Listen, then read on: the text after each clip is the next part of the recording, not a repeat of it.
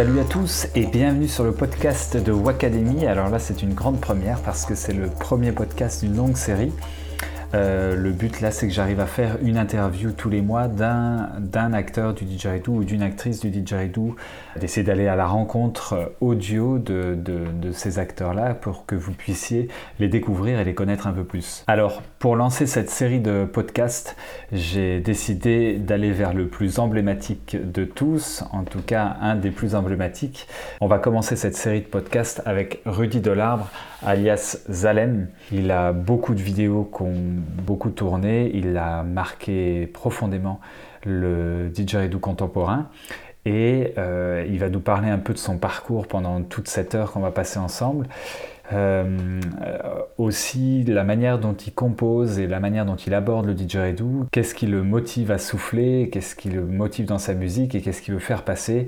Et puis je lui ai aussi demandé quelques détails techniques comme les micros qu'il utilisait et ce qu'il pouvait conseiller pour, euh, pour des joueurs qui voudraient s'enregistrer. Donc bienvenue dans cette heure passée avec Zalem, on bascule tout de suite sur l'interview. Salut Zalem, euh, bah alors bienvenue dans le podcast de Wacademy. Salut Gauthier.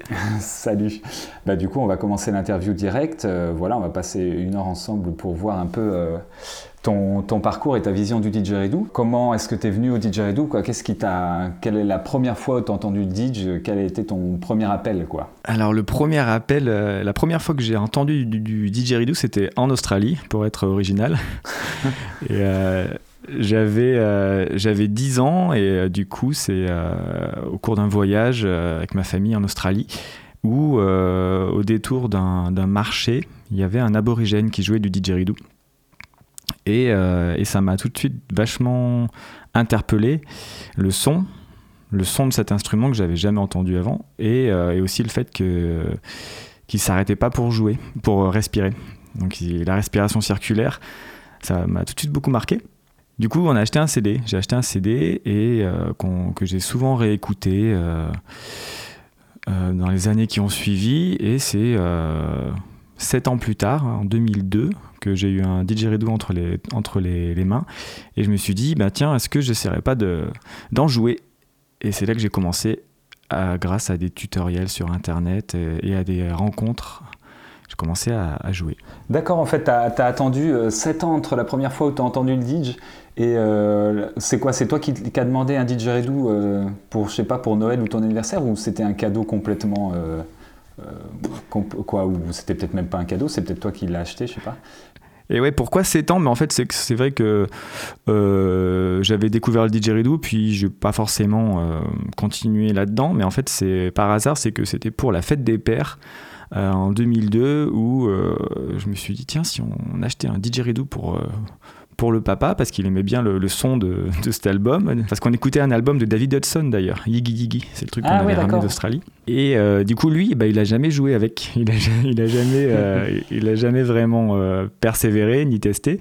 Et c'est pour ça que plus tard, un jour, je me suis dit, bah, je vais essayer. Mais à la base, c'est même pas pour moi le didgeridoo. Quoi. c'est les, les, cadeaux surprises, ça c'est chouette. Et du coup, alors du coup, tu as commencé à souffler là, donc tu avais 17 ans à peu près, c'est ça, non Ouais, exactement. Et alors, alors, je sais que, parce qu'on se connaît quand même un peu, tu m'avais déjà dit euh, que t'as pas. Quand tu avais 10 ans, tu n'étais pas en France Ou est-ce que tu. Est-ce que tu, tu grand, quoi, étais en métropole ou t'étais. Où est-ce que tu étais à ce moment-là? Je veux pas trop en dire, je vais te laisser parler aussi, quoi. Ouais, ouais, ouais. Euh, bah, du coup, j'étais à ce moment-là, j'étais en Nouvelle-Calédonie quand j'ai rencontré le didgeridoo. Ok. J'ai vécu deux ans là-bas. D'accord, donc euh, du coup, tu étais en Nouvelle-Calédonie, ensuite tu es rentré en France, et à 17 ans, là, pour le coup, tu étais, euh, étais, en métropole et, et tu. Ouais. C'est ça, hein? Alors du coup, tu as, 17 ans, tu as un didgeridoo en, je sais pas ce que c'était comme didge, c'était un bambou, un tech ou... Euh? C'était un vieux tech hyper mal creusé avec une, une trappe, un gros truc de touriste quoi. Ouais, ouais.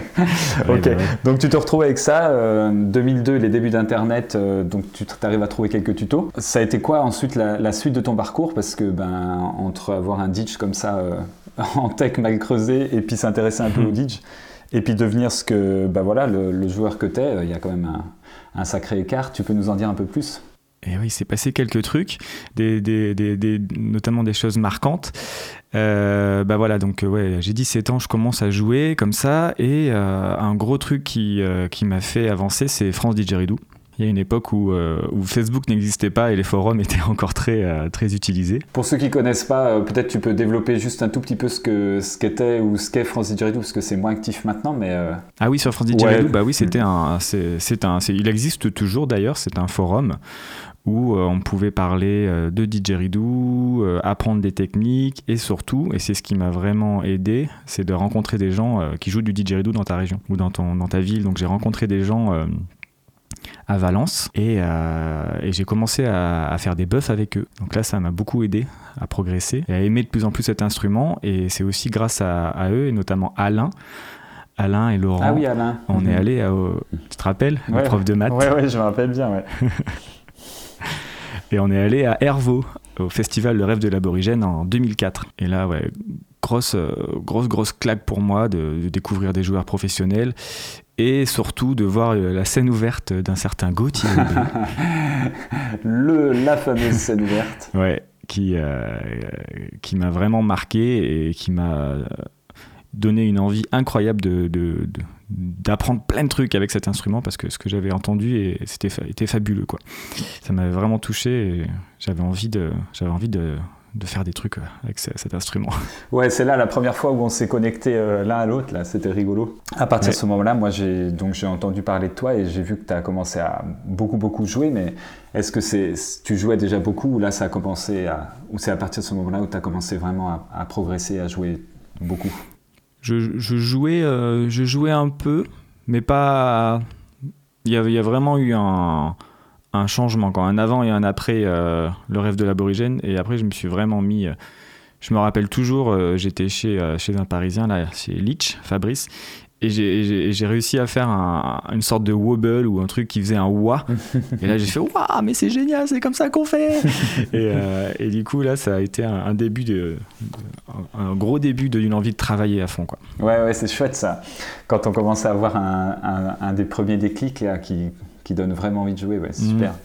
Mais à l'époque, ça, le, quoi, le, rêve de l'aborigène, ça aidait quand même vraiment beaucoup hein, à avoir ce genre de déclic. Ouais, ouais, ouais, c'est clair. C'était une occasion de rencontrer d'autres joueurs et de voir des concerts. À l'époque, il n'y en avait pas, il avait pas beaucoup. Mhm, mhm. Donc du coup, euh, tu as joué ça, quoi, tu as, commencé à jouer beaucoup. Euh, alors je, je résume un peu pour toi les, années qui suivent là jusqu'à tes, premiers groupes et des choses comme ça, c'est que France Didgeridoo aidant, euh, je sais que tu as été très actif là-dessus et que tu as, as, posté beaucoup et puis tu as commencé à te faire connaître avec, euh, avec France Didgeridoo et puis vu que tu es, très, euh, es très prolifique au niveau de la création, c'est vrai que tu, tu postais régulièrement. Et, mm. et, donc, tu t'es fait ton nom comme ça. D'ailleurs, est-ce que tu peux est-ce que tu peux nous dire pourquoi Zalem? Parce que, je crois me souvenir que c'est un peu en lien avec euh, France Didge. Et oui, oui, c'est totalement en lien avec France Didgeridoo. Euh, bah, c'était la première fois que j'étais sur un forum et euh, il fallait en demander un, quand tu t'inscris, on demande un, pseudo, un pseudonyme. et du coup, j'en avais pas, mais je lisais un manga qui s'appelle Gun, un manga japonais que j'adorais. Et, dedans, il y a une ville qui s'appelle Zalem. Et donc, euh, j'ai pris euh, Zalem comme pseudo. Donc, du coup, euh, conclusion, toujours choisir un bon pseudo, quoi. ah oui, c'est important parce que si j'avais pris Coco Lastico, ça aurait été dommage. Ça aurait été merdique. ça aurait été merdique. Donc du coup après tu t'es fait, bah voilà, tu t'es fait ton nom grâce quand même globalement grâce à Internet et puis c'est ça France Digi tout ça. Et est-ce que tu peux. Alors, tu as, fait beaucoup de collaborations. Là, moi, je suis assez impressionné de voir à quel point. Moi, je trouve ce qui te caractérise, c'est vraiment le fait que tu sois euh, ouais, productif à ce point au niveau des collaborations avec les groupes, au niveau de même de ton, de ton jeu solo, de tes projets, ça, quand, quand on te suit, on, ça n'arrête pas quoi. T'enchaînes vraiment beaucoup beaucoup de choses. Du coup, ça, je trouve que c'est une de tes grandes euh, forces et qualités. Et tu pourrais nous résumer un peu quoi. Alors, tu peux nous résumer rapidement ton parcours. Euh, il y, a vraiment beaucoup de choses que tu as fait, mais peut-être ce qui t'a le plus marqué dans ton parcours. Voilà, si tu peux nous en parler un peu. Ben ouais, ouais, carrément. Ben, euh, déjà, si tu disais, tu, tu, parlais du fait que j'ai, j'étais prolifique, c'est aussi que j'ai eu rapidement la chance de pouvoir faire ça à plein temps et d'en vivre. Et ça, c'est quelque chose qui, qui, fait une grosse différence en fait entre avoir un travail et jouer du didgeridoo à côté quand on a du temps et faire que ça. Bah déjà, ça change la donne.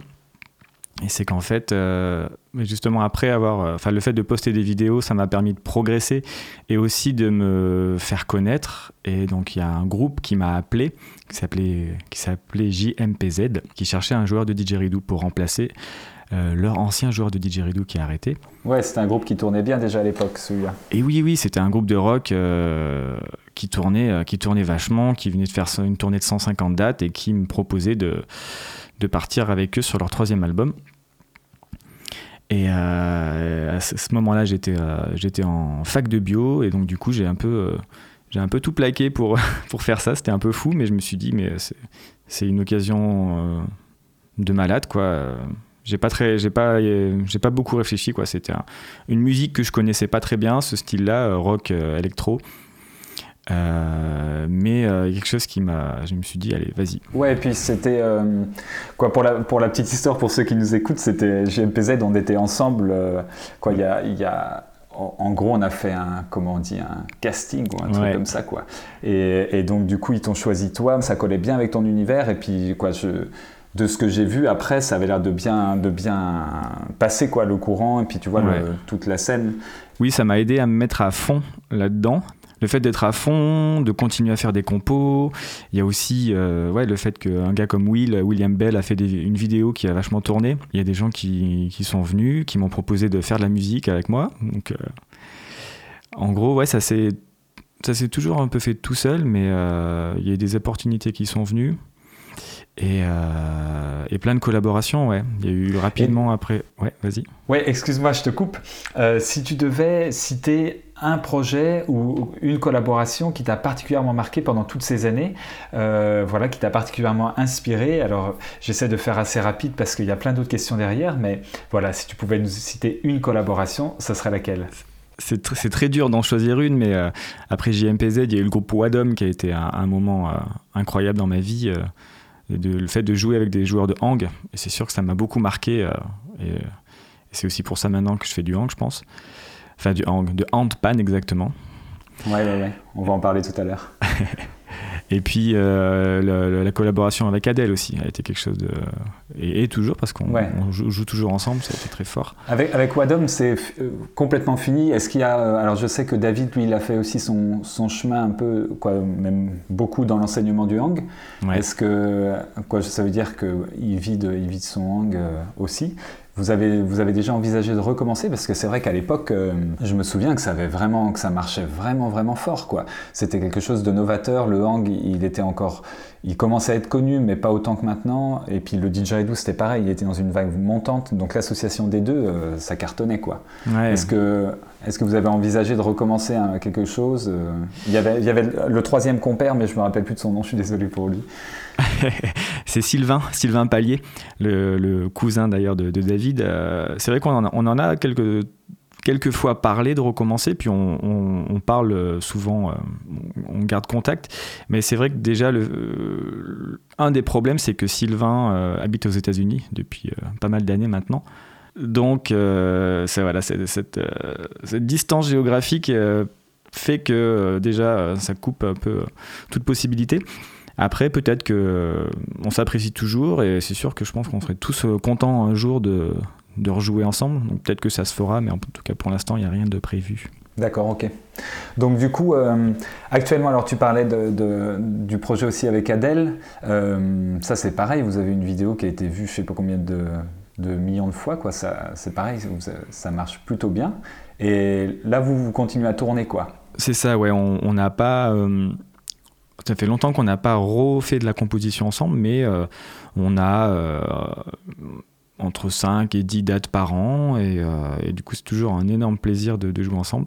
Oui, d'accord. Parce que moi, c'est vrai qu'en stage, quand c'est très régulier que des joueurs me tu vois, sortent, euh, ils disent ah ouais mais j'ai vu aussi une vidéo sur YouTube là, un gars, une nana là, ça, c'était génial et tout ça quoi. Tu vois, c'est à chaque fois je dis oui c'est Adèle et Zalem, oui oui c'est ça. Cette vidéo elle a beaucoup tourné ouais. Ouais ouais ouais ça revient vraiment vraiment souvent ouais. Mm. Encore William Bell aux manettes de la vidéo. ah ouais c'était Will encore qui était là? Ouais ouais ouais c'est lui ah qui l'a fait. Hmm. Purée, c'est un producteur de génie. C'est vrai. Will, si tu nous entends, spécial dédicace. Donc du coup, alors, euh, euh, on va revenir un peu sur ton projet, tes projets solo, un peu sur, sur toi et ta, ce qui t'anime au cœur de ta musique et voilà ce que tu, ce que tu cherches à faire passer. Est-ce que tu pourrais nous dire un peu, euh, en gros, qu'est-ce que, qu'est-ce qui te motive à, à, faire de la musique? Alors j'allais dire à souffler, mais c'est plus généralement à créer parce que tu, on va en parler aussi, mais tu, tu, tu t'as, as appris aussi d'autres instruments. Et est-ce que tu pourrais mhm. nous dire un peu ce qui te, ouais, ce qui t'anime quoi? Moi, je trouve ça, je trouve que c'est quelque chose de très important chez un musicien. Qu'est-ce qui fait qu'il se lève le matin et qui veut faire de la musique? Alors, qu'est-ce qui m'anime euh, quand je fais de la musique? Je pense que, euh, enfin, déjà, j'aime beaucoup écouter de la musique qui procure des émotions. c'est un peu le propre de la musique, on va dire, procurer, des émotions. Mais du coup. Euh, le plaisir que ça peut procurer de d'écouter de la musique, que ce soit une envie de bouger, euh, une envie de, de, la joie, une envie de s'évader ou des fois de la tristesse. C'est des émotions que j'adore écouter et du coup, euh, j'ai beaucoup de plaisir à le, à le, à le faire, euh, que ça sorte de moi en fait, que ce soit de, de, de créer ça par moi-même. Je rebondis un peu sur ce que tu dis. Là, tu nous parles de ce que tu veux faire vivre aux autres. Euh, alors, avec le temps, la pratique, il y, a, une certaine routine ou quelque chose qui se met en place dans la pratique de l'instrument. Est-ce que toi, tu arrives à garder cet enthousiasme du début ou est-ce que... Euh, est-ce qu'au final, ta pratique, elle est, motivée par le fait de donner euh, bah, de différentes émotions à, ton public? Je ne sais pas si tu vois ce que je veux dire. Ouais, ouais, ouais, carrément. Euh, en fait, je pense que j'ai toujours ce même, euh, un peu ce même sentiment qu'au début, parce que en fait, depuis que je fais de la musique, c'est toujours nouveau. Il y a toujours bah, soit une nouvelle collaboration avec un autre musicien, soit l'apprentissage d'un nouvel instrument, soit une loop station. Euh, et du coup, en fait, euh, c'est peut-être je recherche toujours en fait à faire des choses que je que je sais pas encore faire et c'est ça qui me plaît beaucoup aussi c'est de d'arriver à faire à partir de, de rien et de, de, de, prendre possession d'un instrument d'une technique d'une machine et du coup de créer avec ça et du coup l'excitation elle est toujours un peu la même parce que parce que c'est toujours nouveau. Oui, c'est rigolo parce que je suis en train de lire un livre, euh, je fais une petite aparté sur, sur qu'est-ce qui nous motive. Et du coup, c'est vraiment ça qu'en ressort. C'est pas du tout le. c'est sur, des, sur des études de psychologie sociale et qui, qui montrent que en fait, ce qui motive euh, réellement, c'est pas forcément les récompenses qu'il y a au bout, c'est surtout l'envie d'apprendre, l'envie de découvrir et de toujours s'ouvrir à quelque chose de nouveau. Exactement ce que tu dis là. Mmh. Ouais, le processus en fait, ouais, de de partir d'un truc euh, bon euh, qu'on maîtrise pas bien et réussir à, se faire plaisir, à se procurer de l'émotion avec, avec tout ça et de, vraiment réussir à, pouvoir exprimer physiquement quelque chose que tu as dans la tête ou quelque chose que tu ressens. Euh, et, ensuite de pouvoir le partager à d'autres personnes. Et, là, c'est c'est génial.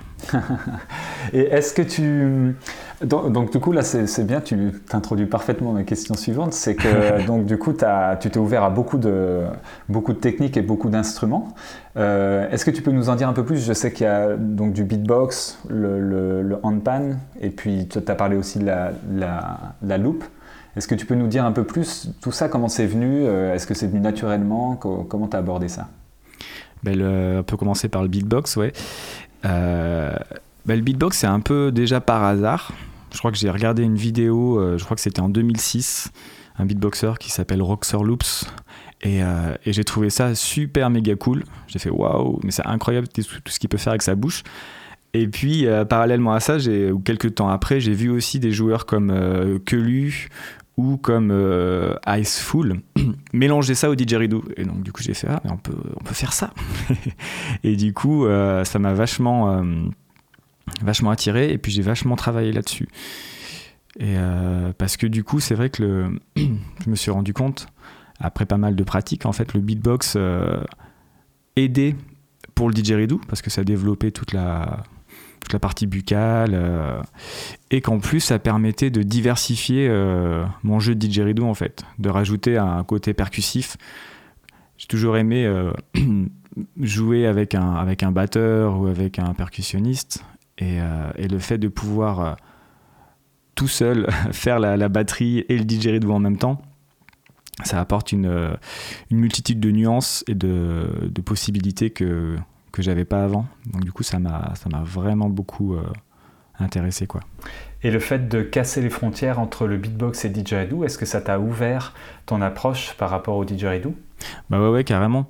J'aime euh, j'aime cette idée qu'en fait, euh, je fais du didgeridoo, mais j'utilise euh, du beatbox dedans comme on peut utiliser la voix, les vocalises.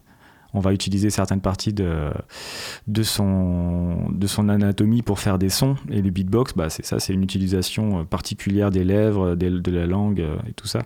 Donc euh, je, préfère dire que je suis un joueur de didgeridoo euh, plutôt que de dire euh, je fais du didge beatbox. Enfin, je, je sais pas, les, deux sont sympas hein, dans un sens. je suis pas fermé à. Tu changes la, présentation suivant, suivant le public d'en face Ouais, c'est ça. En fonction du, du, programmateur, du coup, je vais dire ouais, c'est plus beatbox. Ouais, c'est bien, mais tu peux adapter au moins. Et, du coup, donc tu as bossé le beatbox, le didge, tout ça. As... Ensuite, là, il a pas. Donc tu as bossé avec, avec une loupe Ouais, j'ai commencé à faire des boucles euh, il y, a pas mal de temps déjà. Enfin, assez rapidement, j'ai commencé à bosser avec des boucles et, euh, à mélanger avec euh, toujours en fait dans cette recherche de, pouvoir exprimer au maximum quelque chose qui, qui, procure des émotions. Et j'ai toujours beaucoup aimé les musiques mélodiques. Et donc c'est pour ça que j'ai et aussi peut-être euh, le fait d'avoir été dans Wadom et d'avoir mélangé le didgeridoo au hang, d'avoir euh, ressenti le potentiel, euh, la puissance que ça peut avoir de mettre de la mélodie, une mélodie aérienne avec quelque chose de terrestre comme le didge.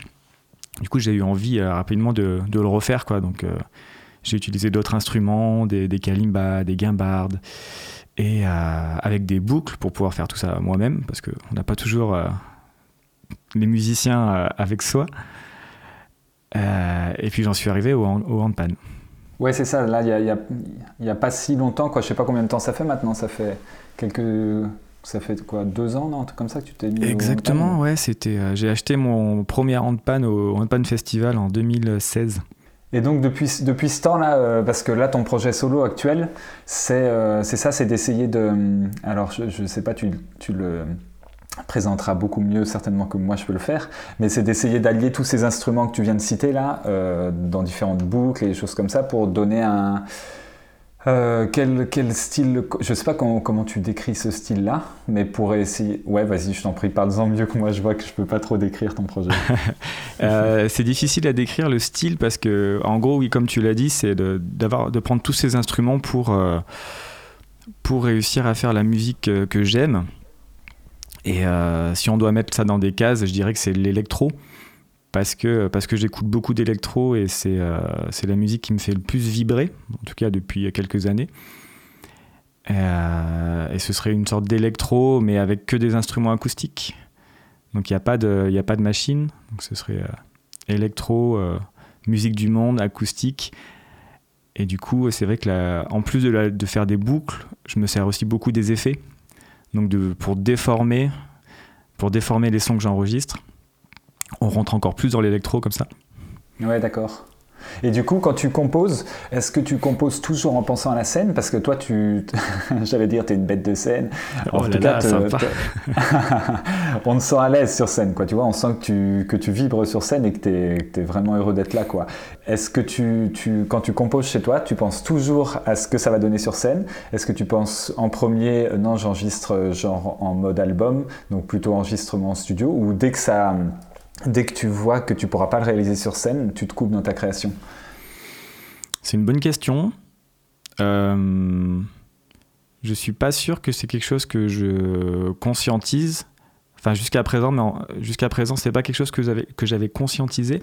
Mais par contre, sur mon sur mon projet solo, j'ai vraiment tout pensé pour la scène. Et en fait, euh, pour avoir pendant de longues années fait des boucles, essayé avec des effets, et puis euh, me rendre compte qu'en fait, euh, sur scène, c'était le, le gros bordel parce qu'il y a plein de trucs qui marchaient pas, ou que j'avais trop de matériel et que c'était un, un, un, transportable. Du coup, j'ai beaucoup, beaucoup testé de ce qu'on appelle le setup pour essayer d'avoir quelque chose d'optimisé qui me permette de de pouvoir faire la musique que j'aime et en même temps de réussir à la vivre parce que quand c'est un truc qui est trop compliqué. Euh, voilà, t'es trop dans le mental, t'es trop dans ta tête et t'as trop de soucis, ce qui fait que du coup tu peux pas prendre du plaisir et du coup forcément ça se ressent en, face et c'est moins sympa. Donc c'est vrai que sur mon projet solo, j'ai vraiment beaucoup pensé par rapport à la scène de faire quelque chose de le plus simplifié possible et je suis encore en train d'y travailler parce que je suis pas encore tout à fait, tout à fait satisfait euh, de ce que de, ce truc là quoi je suis pas encore arrivé à mon but de pouvoir faire euh, exactement la musique que j'aime tout en étant détendu et de manière à pouvoir la vivre mais j'y travaille. Hmm.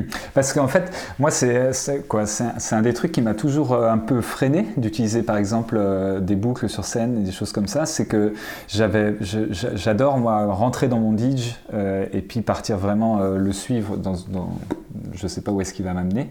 Et j'avais, mhm. j'ai toujours l'impression que d'être avec avec des boucles sur scène, ça, juste comme tu dis, tu vois, ça te faire venir, toc, et donc d'être plus dans la tête. Mais est-ce que pour toi, c'est comme un instrument, c'est-à-dire qu'à partir du moment où tu as de la technique, où tu es suffisamment à l'aise, tu réfléchis plus et, ça fait partie d'un instrument? Ou est-ce que ça te ramène toujours sur quelque chose de, en gros, euh, en gros j'ouvre les yeux, je clique sur ce bouton, je suis sur scène, tu vois, mais je dois gérer, et puis après je repars. Tu vois ce que je veux hmm. dire? Complètement.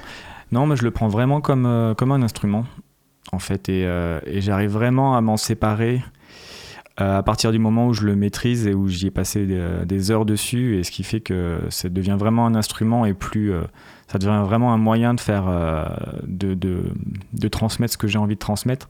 Et comme le didgeridoo, tu vois, j'ai fait pas mal de, concerts en solo que didgeridoo. Mais, euh, mais aussi parce que j'ai toujours eu envie de, composer et de faire des choses construites.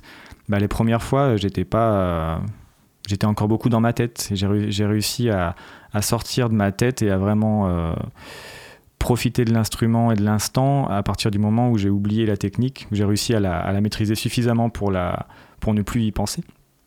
Et du coup, c'est pareil avec les boucles et, tous, et les autres instruments, en fait.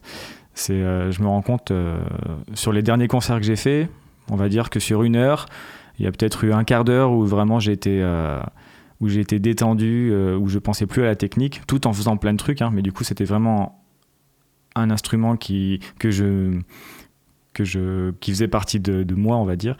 Et, euh, et du coup, euh, bah voilà, déjà, le dernier concert, j'ai eu un quart d'heure où, par plusieurs petits bouts où j'étais vraiment bien, alors qu'avant, bah, j'en avais peut-être que cinq minutes.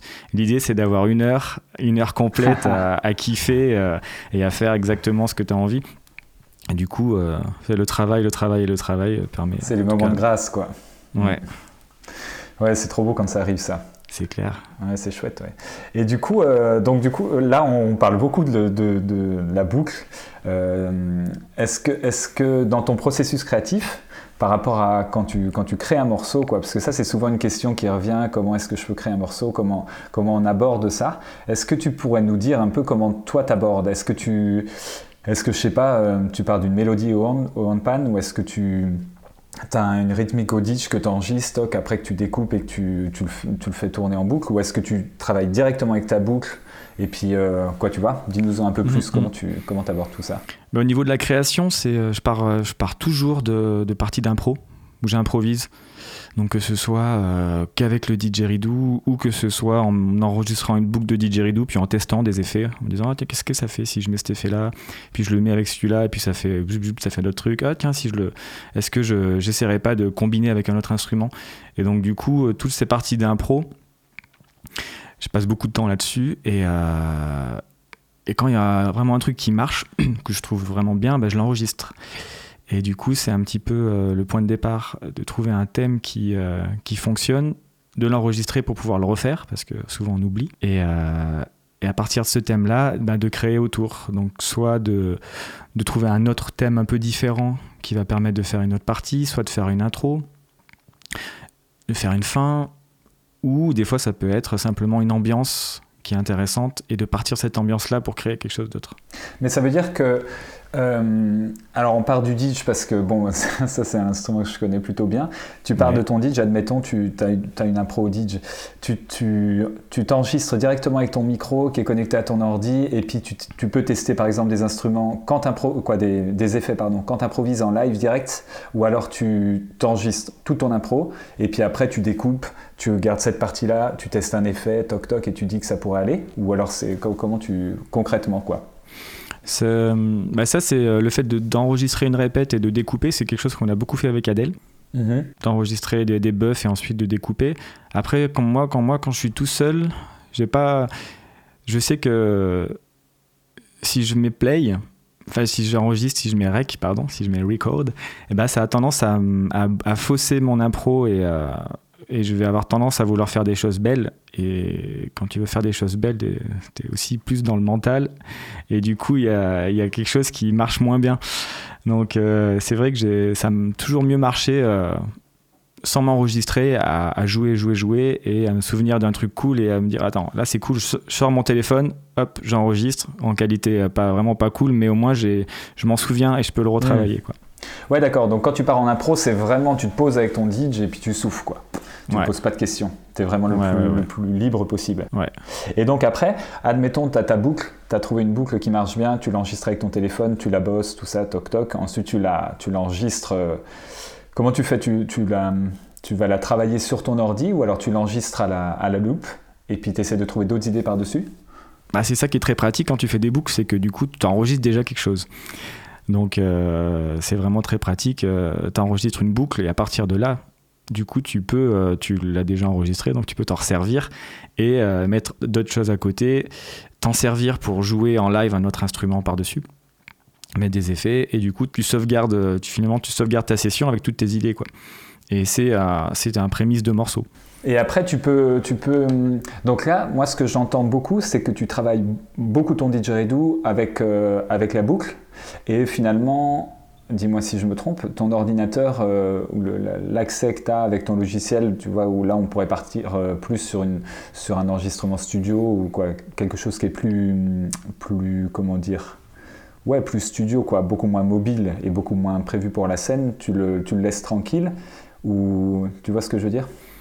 Ouais, ouais, ouais. Bah, dans le processus de création, c'est vrai que l'ordinateur, je le laisse tranquille. J'ai essayé pas mal de, fois de créer avec l'ordinateur et ça marche moins bien, c'est moins ergonomique. Et euh, du coup, je me sers de l'ordinateur une fois que je veux vraiment mettre au propre, enregistrer avec des bons micros, euh, masteriser, faire un, faire un rendu euh, joli, quoi. Ouais, d'accord, ok. Du coup, bah, c'est parfait. Purée, tu me fais des liens de transition impeccables. Mais de rien, Gauthier. Euh, c'est gratuit, c'est beau. Euh, du coup, tu, une, fois que tu as travaillé sur tes, boucles et tout ça, admettons que tu enregistres au propre sur ton ordi, pour faire un album, donc j'ai je, peur de dire des bêtises, mais je crois que tu as fait trois albums solo, c'est ça Ou tu as, combien d'albums solo?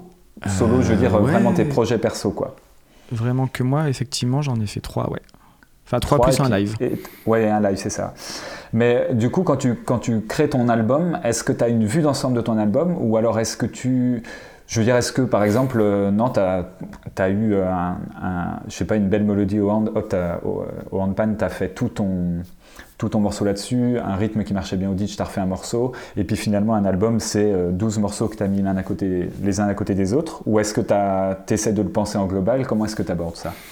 Il y, a eu, plusieurs cas, euh, il y a plusieurs cas qui, qui, ont marché pour moi, mais principalement ça a été d'avoir plusieurs morceaux, d'avoir plusieurs morceaux et de, me dire, euh, ok, bah, j'ai ces morceaux-là qui... Euh,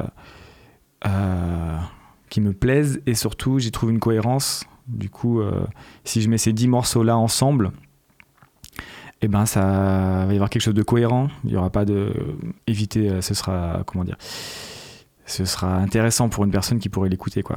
Ça a été là, déjà le questionnement quoi, le questionnement de base d'avoir quelque chose de cohérent. Et euh, mais dans bon après c'est un peu différent, mais dans d'autres projets, notamment avec la collaboration que, que j'ai avec euh, Bertox, un magicien jongleur. On est aussi parti de d'abord du papier en se disant on veut faire ça, on veut montrer ça, on a envie de faire d'avoir ce de parler de ça et ensuite créer la musique en fonction quoi. Ouais, ouais, ouais. Donc c'est une autre démarche, mais les deux démarches sont intéressantes. Et du coup, tu n'as jamais eu ce le, le, comment on dit le pas le, pas le défaut, mais j'ai oublié le, nom, mais en gros, l'inconvénient quoi du, du, musicien qui euh, qui trouve pas de nouvelles idées ou qui se répète, ou tu vois, y a, ça, ça peut arriver où genre tu t'enregistres un rythme ou tu joues un rythme qui est bien, mais qui est très proche d'un rythme, d'un mm. autre rythme que tu as déjà joué. Comment tu arrives à combiner ça? Comment tu arrives à faire que, au final, en étant autant créatif, parce que je trouve vraiment que c'est une de tes forces, comment tu arrives à être autant créatif sans avoir l'impression de te répéter ou tu vois, en, en, allant toujours de l'avant quoi, par rapport à ça? Hum, euh, J'ai eu souvent des moments en fait où, euh, je me suis retrouvé euh, un peu à une sorte de palier ou bloqué parce que je refaisais la même chose, mais du coup j'ai pas sorti d'album. Il y a, finalement, j'ai continué à bosser, où j'ai cherché des nouveaux trucs, jusqu'à finalement les albums que j'ai faits ou les collaborations, c'est des choses qui ont marché. Des, des, ça représente des choses qui, euh, qui ont été productives. Mais du coup, euh, entre ça, il y a aussi plein de moments qui n'ont pas été productifs du tout, avec euh, des moments de doute aussi, ou des moments où bah ouais, ça marche pas, je sais pas quoi faire, ça sonne toujours pareil. On connaît tous ça. Ouais, ouais, Donc plein de moments, euh, plein de moments qui marchent pas et euh, qui sont à la limite du découragement, quoi. Et puis euh, à chaque fois, il y a le fait de persévérer ou de changer des petits trucs. Ben au bout d'un moment, paf, commence à y avoir un truc qui marche. Et tu fais ah ouais, là c'est cool, ça c'est une direction intéressante. Et du coup, tu continues à bosser là-dedans. Donc c'est vrai que des fois, ce, ce, petit déclic, il peut se faire tout seul. Des fois, il peut se faire avec une autre personne qui vient bosser avec toi. et ça se fait ça se fait, euh, ça s'est fait en tout cas pour moi. Euh, je touche du bois, ça s'est fait naturellement. Ça se fait naturellement à chaque fois où les périodes euh, improductives ne sont pas trop longues. ouais, ouais, ouais. elles sont pas trop longues et elles me, permettent en tout cas de. Enfin, je me dis que c'est aussi que je je travaille pas forcément du, bon côté ou en tout cas ce que je fais, je suis pas prêt pour faire ça ou x raisons. Du coup, je, teste des choses différentes jusqu'à ce qu'il y ait un truc qui qui fonctionne. Mhm. Tu, tu, dans, dans, tout ce que tu as dit, là, tu as, as, parlé, ouais, des fois, c'est décourageant, tout ça, on n'a on pas spécialement envie de continuer ou des choses comme ça. Est-ce que tu as eu, dans, donc, GMPZ, c'était quoi? C'était 2007, non? Donc on est en 2000... Ouais, de 2007 à 2011. Je veux dire, c'est à partir de 2007 où tu as commencé à être intermittent et puis à, et à faire vraiment euh, de la scène, quoi. C'est ça? Ouais, Ouais, ouais. Est-ce que, est que depuis tout ce temps-là, parce que ça commence à faire quand même euh, pas mal d'années, là on a un peu de recul, est-ce que tu as eu des moments où, alors tu étais en fac de bio, tu disais, est-ce que tu as eu des moments où tu t'es dit, euh, euh, non en fait ça va, ça suffit quoi, j'ai envie de changer, j'ai envie d'autre chose, ou est-ce que non, tu as, toujours... Jamais. Ah non, toujours été...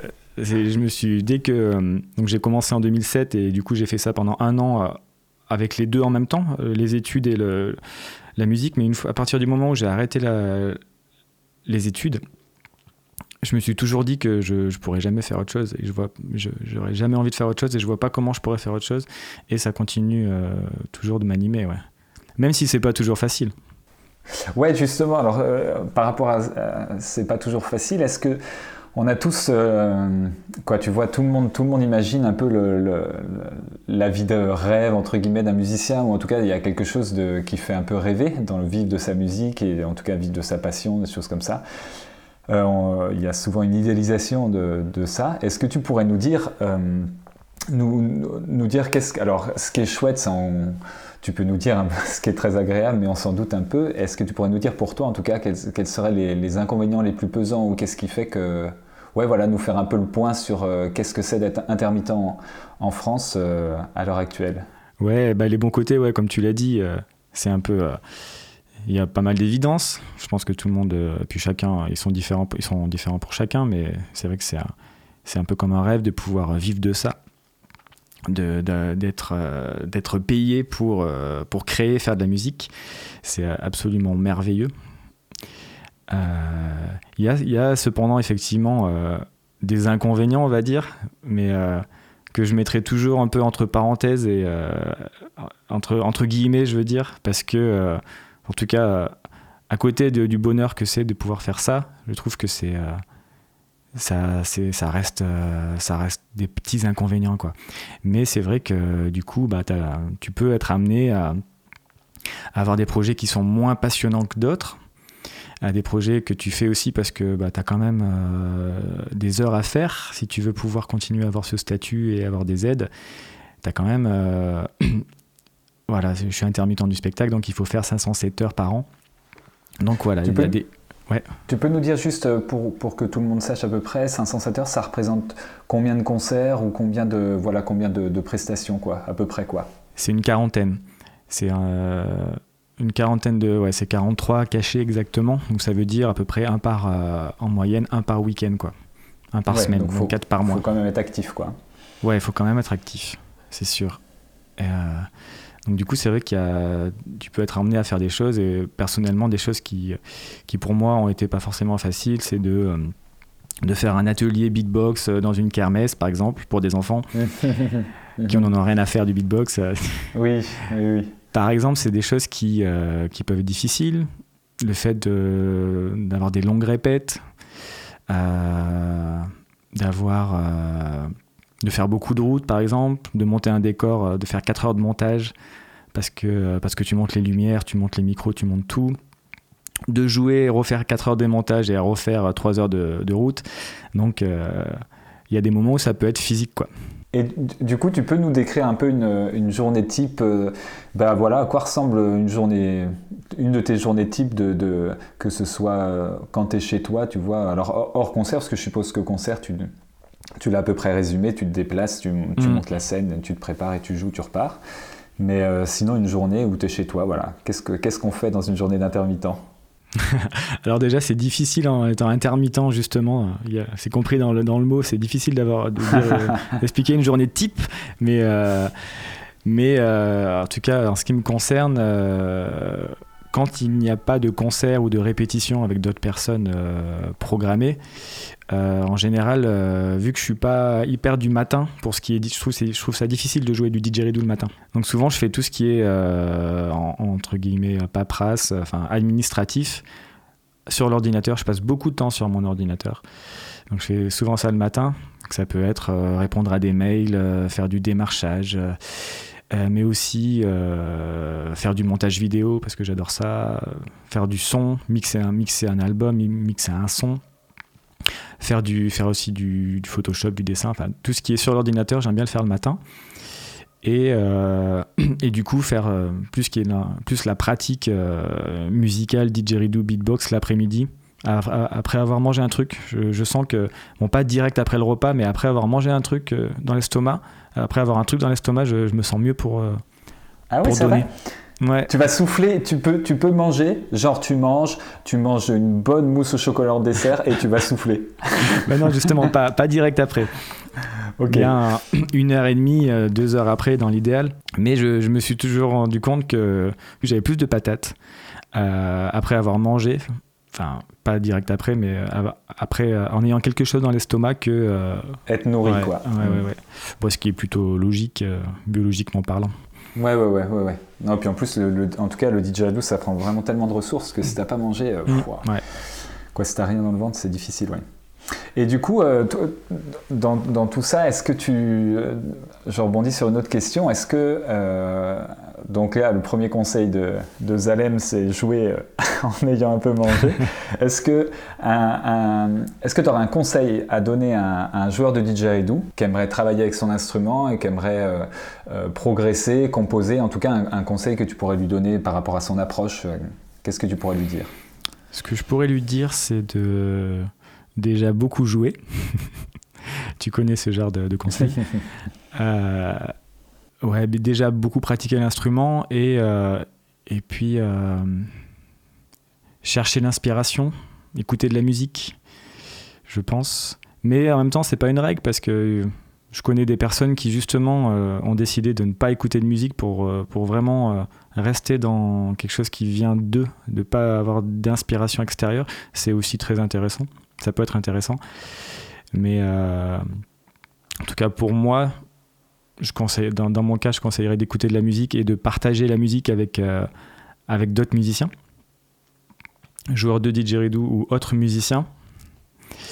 Euh, et euh, dans les conseils, enfin, en tout cas quelque chose qui je, trouve est, important pour progresser, c'est de, de- de rechercher des choses qu'on ne sait pas faire, de pas rester dans,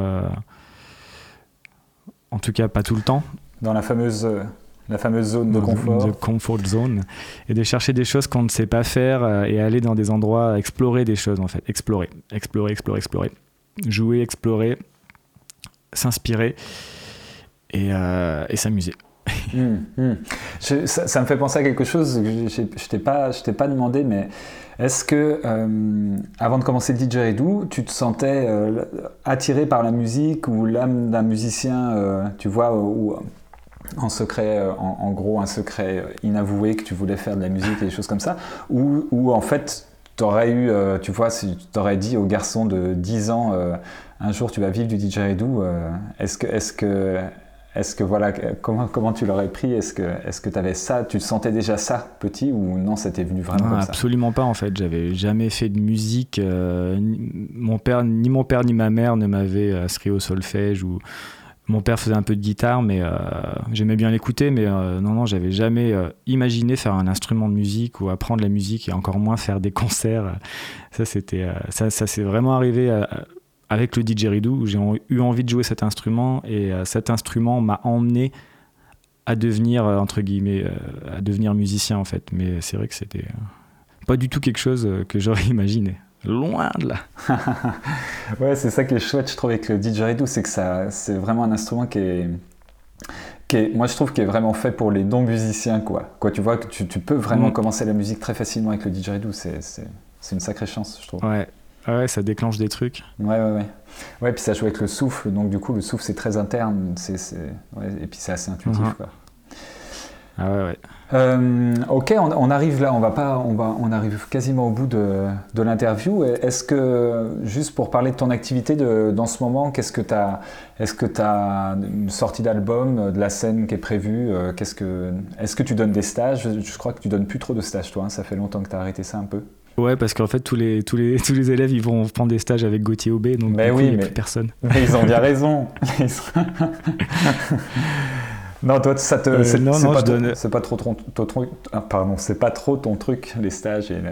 Ouais, bah, j'en ai fait. J'ai eu une période où j'en ai fait beaucoup, et je me suis rendu compte que ouais, c'était pas mon truc. Que finalement, euh, même s'il y avait des très bons moments, euh, ça, me, ça me procurait plus de, de stress finalement avant de préparation que, que de. Enfin, le, ratio n'était pas suffisamment positif et du coup, je me suis dit, euh, j'ai la chance, je peux m'en passer en fait, je peux faire que de la scène ou du spectacle. Donc, du coup, euh, j'ai décidé de, de, de, plus en faire du tout. Au niveau actualité, j'ai la joie en fait de d'intégrer un nouveau projet qui s'appelle euh, d'intégrer en fait un groupe qui existait déjà, mais je remplace euh, un joueur de didgeridoo qui a décidé d'arrêter ce projet, et c'est le groupe Saji. Ah ouais, d'accord. Ah, super. Et oui. et en fait, Greg, euh, ouais, Greg a décidé de, de, prendre un peu du recul avec la musique, en tout cas de la musique en, concert. Et donc, donc ça fait quelques mois qu'on, avec Pyro, qu'on compose des nouveaux morceaux. donc vous allez pouvoir retrouver un nouveau Saji d'ici quelques temps. Ça va être cool. Ah ouais, bah chouette, ouais, ouais, je savais pas ça que tu allais, euh, intégrer. Bah purée, un nouveau projet encore, quoi. Zalem n'arrête pas. et je suis super content parce que depuis euh, le groupe Milanga, j'avais pas. Enfin, je trouve que, en tout cas, d'un projet électro, il y, a, une énergie particulière sur scène et du coup, j'avais pas vécu euh, dans un groupe électro avec des machines depuis Milanga et je suis très content de, de pouvoir retrouver cette énergie-là avec Pierrot. Ah bah ouais, génial. Et du coup, tu as déjà commencé la scène avec eux ou non? Là, vous êtes en mode, euh, tu, tu reprends les morceaux, vous travaillez là-dessus ou de la création pure? Ouais, c'est ça, on est en créa et on fait notre première scène euh, le 9 février. Ok, ce sera où? Ce sera à l'Empérage à Grenoble. Ok. Bon, bah ça marche, et bah super, euh, super nouvelle. Ouais, ça c'est super cool. Et puis euh, l'autre truc que je prépare, c'est par rapport à mon projet solo. Donc là, j'ai une grosse période où j'ai monté euh, des, des, vidéos de chaque morceau suite à un concert que j'ai fait euh, au Tribal Elec. Et, là, j'arrive à la dernière. J'arrive à la, à la neuvième, à la dernière. Et du coup, l'étape suivante, c'est de faire un album. Et du coup, cette idée, l'idée, c'est en fait d'avoir des invités au chant sur, euh, sur ces morceaux, sur des morceaux qui seront euh, différents bien sûr, mais l'idée c'est de, collaborer euh, avec des chanteurs et des chanteuses. Ah, donc un album. Sur chaque morceau, tu vas inviter un chanteur ou une chanteuse suivant le morceau, c'est ça? Ouais, c'est ça. Donc il y aura, y aura des morceaux où il n'y aura pas de, de chanteur ni de chanteuse, et des morceaux où il y aura y aura de la voix. Ah ouais, chouette, avec la voix, ça se marie très bien, hein, le didgeridoo, je trouve. Ouais, ce que je me suis dit en fait en, en composant et en écoutant, je me suis dit qu'il y avait quand même pas mal de place pour du chant et que, et que ça pourrait être sympathique. Super, et tu vas te, et tu vas te baser sur les, sur, sur les morceaux là, des, des vidéos que, que tu es en train de publier régulièrement de, de ton live de Tribal Elec. Ça sera basé sur ces morceaux-là ou ce sera. Parce que tu as commencé ton actu en, en, en disant ça en parlant de ces vidéos. Donc ça sera basé sur ces morceaux-là que tu adapteras avec la rencontre? Oui, ouais, c'est ça. A priori, ce sera le point de départ, ces morceaux, et puis euh, on verra un peu ce que la création euh, avec les chanteurs et les chanteuses. Euh, on va voir où ça nous emmène. Peut-être qu'en fait, les morceaux vont être complètement changés ou complètement repartir de zéro, mais on va voir. En tout cas, il y aura déjà un point de départ, ces morceaux-là. J'ai aussi un, un, duo avec un pianiste où on fait on fait un ciné-concert, on fait de la musique sur des courts-métrages de Charlie Chaplin. Ouais, j'ai vu ça, et tu utilises le, le, corn bass, non Exactement, ouais. J'utilise didgeridoo, beatbox, guimbarde et corn bass euh, pour, euh, pour suivre le piano, c'est euh, super intéressant. Je t'ai pas demandé d'ailleurs, sur ça peut intéresser quand même du monde, sur quel didgeridoo tu joues si tu peux nous faire juste une petite parenthèse là-dessus, il y a le corn bass de David Defoy, mais... Ouais, le corn bass, c'est euh, donc un instrument qui a été inventé il n'y a pas longtemps par David Defoy. Et c'est un... Il faut s'imaginer un mélange d'un... Au niveau visuel, ça ressemble un peu à, un saxophone. C'est un didgeridoo à coulisses et c'est on va dire, c'est un mélange de didgeridoo, de saxophone et de trombone. Donc c'est un didgeridoo qui permet de, de faire les notes sur, euh, sur un octave en entier et qui se tient comme un sax et euh, la manière dont il est fait, donc il faut le voir en photo, mais c'est vraiment, ça permet de faire des mélodies complexes, alors que juste avec un slide didge, c'est assez difficile. Donc c'est vraiment hyper intéressant, c'est tout nouveau, il y, a tout à, il y a tout à découvrir avec cet instrument-là. Oui, oui, c'est presque un nouvel instrument, quoi. C'est complètement un nouvel instrument, ouais. C'est un corn bass, c'est plus un didgeridoo. Hmm. Tu peux nous parler un peu des DJ Element Tu joues aussi sur un wood slide, je crois? Ouais, c'est ça. Du coup, c'est vrai que très, très tôt, j'ai eu la, chance de pouvoir, euh, jouer sur des instruments euh, de grande qualité, quoi, ceux de Chris, DJ Element. Donc on a, été coloc, donc on a eu cette collaboration euh, super chouette où, lui fabriquait, puis moi je testais, et puis on, s'est vraiment, on, a, on a progressé tous les deux comme ça. Donc j'ai beaucoup de DJ Element. et j'ai aussi, depuis quelques temps, surtout pour mon projet solo, un wood slide et qui me permet, euh, qui me permet surtout d'être, euh, d'avoir un, setup assez léger, facile à transporter. De pas, le fait de pouvoir. Euh, j'ai un, concert où je, vais faire, je vais jouer sur six notes différentes et du coup le fait de trimballer six DJs, eh ben, ça peut, ça, peut s'avérer compliqué quoi. Donc il y a déjà ça pour le, pour le setup et aussi pour pouvoir être pile poil accordé parce qu'un didgeridoo, en fonction des fois de, des conditions météorologiques ou de la température, bah ça, ça bouge. Et du coup, euh, le hang, euh, le handpan, tu peux pas le, le, désaccorder, tu peux pas le changer. Donc pour pouvoir être accordé, Et non, non, enfin, il faut un marteau, il faut savoir faire. Comme moi, je sais pas faire. Du coup, le, le didgeridoo à coulisses euh, est vraiment pratique pour ça, pour être accordé. Et puis les, les didgeridoo de, de Jean-Yves, les wood slide, sonnent, sonnent vraiment bien. Euh, ok, merci pour la précision. du coup, je ne sais pas si tu as d'autres actualités. Je voulais pas forcément te couper dans, ton, dans ta description. Ah, c'est pas grave, c'est pas grave. Euh, oui, alors du coup, c'est vrai que j'ai parlé de A Z, j'ai parlé de Charlie Charlot. avec Bertox, on vient de sortir un nouveau spectacle. Mm-hmm. Donc on avait déjà un spectacle qu'on jouait depuis 6-7 ans devant, devant, un public euh, varié. Et là, on en a fait un deuxième. Donc on a beaucoup, beaucoup bossé là-dessus. Ça s'appelle Sortie de toile. Ok. Et, euh, voilà, donc on, bosse encore ce spectacle-là. Du coup, tout ça, on peut retrouver ces, dates-là, je suppose, sur ton site. Est-ce que tu, peux nous donner là où est-ce qu'on peut te contacter? Si c'est mieux sur Facebook, ton site, je ne sais pas si les, si, voilà, si les joueurs veulent te, te contacter ou voir tes actus, c'est où est-ce qu'on peut te retrouver ben, On peut me retrouver effectivement sur, euh, sur mon site, c'est zalemdelarbre.com et aussi sur, euh, sur Facebook. Facebook ou mon site, j'ai un compte Instagram aussi, euh, donc il y a moyen de, de, de voir les, les, actus, de me contacter via ces réseaux-là. Oui, de manière générale, tu es assez facile à trouver sur Internet. Si on tape Zalem de l'arbre ou Zalem Didgeridoo, ça va vite, quoi. Je suis dans le coin. Ouais, t'es dans le coin, ouais, c'est ça. Euh, j'ai oublié aussi un truc, euh, une petite question bonus par rapport au matériel que tu utilises, parce que c'est quelque chose qu'on me demande souvent et j'envoie les, joueurs vers toi à chaque fois, donc peut-être que tu peux l'annoncer une bonne fois pour toutes ici.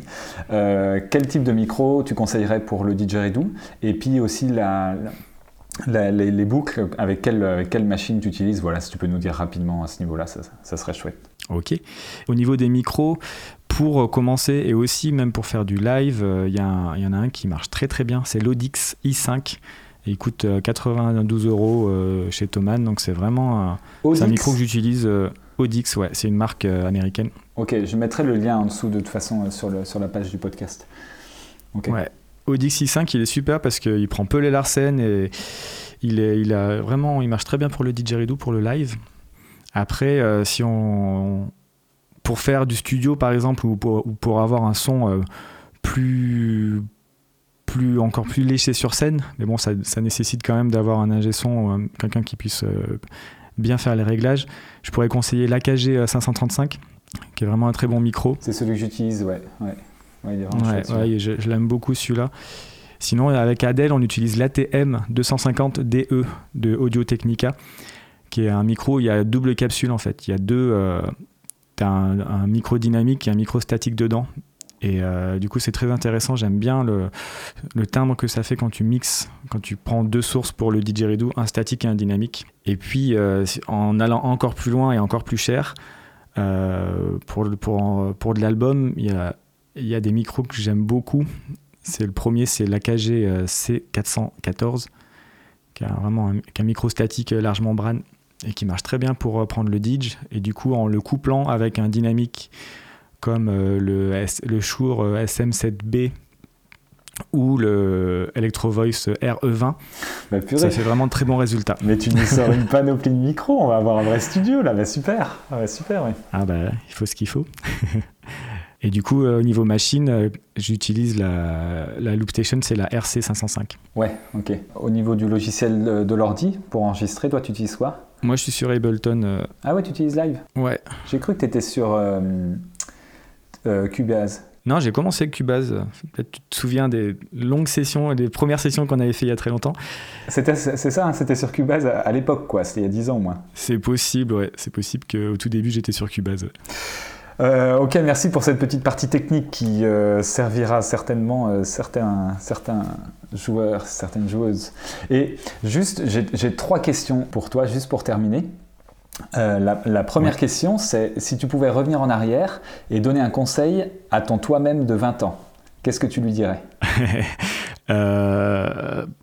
Protège-toi les oreilles un peu plus. Ah ouais, t'as eu des Larsen quand tu as eu des, pas des Larsen, des acouphènes Ouais, bah là j'ai un peu des acouphènes et j'ai une paire d'audition euh, assez importante euh, qui commence à arriver. Ah ouais, zut. Euh, c'est... À part ce, conseil-là, j'aurais envie de dire fais pareil. Mais du coup, il y a ce conseil-là qui m'est venu à l'idée. Ouais. Fais attention, faire attention aux oreilles. Quoi. Ok, donc mm-hmm. faites gaffe à vos oreilles. quoi. en gros. Ouais. Et est-ce que tu as. alors, je, je je, mets les deux à l'intérieur parce que là c'est pour de la musique aussi, mais hum, est-ce que tu as un livre et, un album que tu recommanderais, tu vois, écouter? Alors euh, le livre, euh, même si j'ai pas réussi à le, lire jusqu'au bout parce que je le trouve un peu, euh, un peu difficilement digeste, mais Le pouvoir du moment présent, je pense que ça, ça a été un livre qui a été quand même bien marquant pour moi. Et au niveau de l'album, c'est difficile, mais en ce moment, je, les écoute en boucle. C'est les, les, euh, les, compilations qui s'appellent Ethneo Mystica. Ethneo Mystica, ouais, c'est pareil. Tu m'enverras le lien, je le mettrai sur le, sous le podcast. Ouais, c'est vraiment ça mélange tout ce que j'aime dans, dans, la musique. Ouais, chouette. Ok. Et la, la troisième question, euh, est-ce que tu as une citation ou un proverbe qui te vient souvent à l'esprit, quelque chose qui pourrait, ouais, que, auquel tu pourrais penser régulièrement? Oui, il y a un truc. Euh, Attends, je l'ai noté parce que je l'ai vraiment, je vraiment beaucoup aimé, et euh, mais je m'en souviens plus. Donc ça marche pas. ça marche pas, zut. mais c'est quelque chose qui me parle et que, que j'ai envie de, de, mettre euh, en application euh, tous les jours en fait. En fait, c'est le, les bases du stoïcisme. c'est de trouver l'équilibre entre l'acceptation de l'inéluctable, qui ne peut pas être changé, et notre capacité à transformer ce qui peut l'être. Ouais, c'est vrai, vrai, que dit comme ça, euh, je comprends que tu le retrouves pas direct. ouais, mais j'avais envie de, la, citer, euh, la citer clairement. Quoi. ouais, c'est bien. Ouais, il y a une citation, ça me fait penser à une citation qui est un, peu pareille, c'est une prière où euh, Donne-moi en gros la force d'accepter ce que je ne peux pas changer, le courage et, le, et le discernement de voir ce que je peux changer, quoi, en gros. Quoi, en gros, c'est ça, quoi. Ouais, qu'on peut, ouais, mais c'est un peu la même chose. C'est qu'on peut tout on peut changer en nous en fait les choses qu'on peut pas changer mmh. ailleurs. Bon, bah super, merci euh, Zalem d'avoir pris le temps de discuter un peu pour que. Avec grand plaisir. Ouais, ouais, c'est chouette. Euh, bah, je renvoie tout le monde à, bah, ton site internet et à Facebook. je mettrai pareil un lien. Et puis de toute façon, avec Google, on trouve euh, très facilement maintenant. Et puis, je suppose que tu, tu restes ouvert, quoi, si les, gens, les joueurs, joueuses ont des questions, ils peuvent, ils peuvent te contacter et puis tu je pense que tu es assez ouvert à ça. Ouais, bien sûr. Ok. Bien sûr, bien sûr. bon, n'hésitez pas quoi, à, aller, poser des questions à Zalem. Bon, bah, je te remercie et puis je te dis euh, bah, à la prochaine. On se croisera certainement au festival ou, ou je sais pas trop où, mais on se recroisera. Avec grand plaisir, ouais. Salut. À plus. Voilà pour l'interview avec Zalem. J'espère que vous avez passé un bon moment et que ça vous a motivé à aller souffler parce que c'est quand même le but de ces, podcasts, c'est de vous motiver quand même à jouer régulièrement votre didgeridoo et puis à vous imprégner un peu des acteurs majeurs du didgeridoo. Euh, j'ai choisi le format audio. Euh, j'essaye ce format-là parce que j'avais commencé les interviews écrites sur le, sur le blog, mais je trouve que le format audio, ça permet de s'imprégner un peu plus de la personne et de la rencontrer un peu plus euh, par sa voix et par euh, voilà comment, comment elle répond. Je trouve que c'est assez sympa comme format pour, pour euh, découvrir la, personne. Voilà, si vous avez aimé et que vous avez écouté le, podcast via iTunes ou via les, podcasts d'Apple, euh, vous pouvez aller laisser une note et laisser un avis. Ça permet de, faire connaître un peu le podcast et de le faire remonter. Je ne sais pas s'il y a beaucoup de monde qui cherche Didgeridoo dans les podcasts, mais en tout cas, ça peut, ça peut toujours aider voilà, à faire remonter. Et puis, si vous l'avez écouté sur euh, YouTube, si vous pouvez mettre un petit pouce, si vous pouvez partager ou, commenter un peu, c'est chouette, ça fait, vivre, euh, ça fait vivre le podcast et ça le fait remonter un peu. De mon côté, je vais continuer pendant toute cette année à interviewer euh, différentes personnes en essayant d'avoir plusieurs panels. Donc là, on a eu Zalem qui était plus sur le côté scène, création musicale. Euh, les, prochains podcasts, je vais essayer d'aller chercher des fabricants ou d'autres acteurs, d'autres actrices qui sont, qui sont moteurs pour le didgeridoo. Je vous dis à bientôt et puis bien sûr je vous donne rendez-vous sur wacademy.online qui est le site de mon école de didgeridoo en ligne où vous pouvez trouver un forum gratuit, il y a juste à s'inscrire pour aller échanger sur le didgeridoo. Vous avez aussi 7 euh, vidéos, c'est 6 ou 7 vidéos sur le souffle continu pour apprendre vraiment les bases et puis des tutoriels, voilà des choses comme ça que vous pouvez trouver sur le site pour euh, pour acquérir toutes les bases du didgeridoo. Et euh, bientôt, il y aura Wakatu, qui est une petite application, quoi, une, petite, une belle application euh, en ligne qui va vous permettre de faire des rites de didgeridoo qui devrait sortir en février. Et la carte des joueurs qui devrait arriver aussi au courant de l'année pour retrouver des joueurs autour de chez vous. Bref, vous pouvez trouver plein de choses sur Wacademy. Le but, c'est que ça devienne vraiment un site qui soit plein de ressources pour vous aider à progresser au didgeridoo. Je vous dis à bientôt et bon souffle. Salut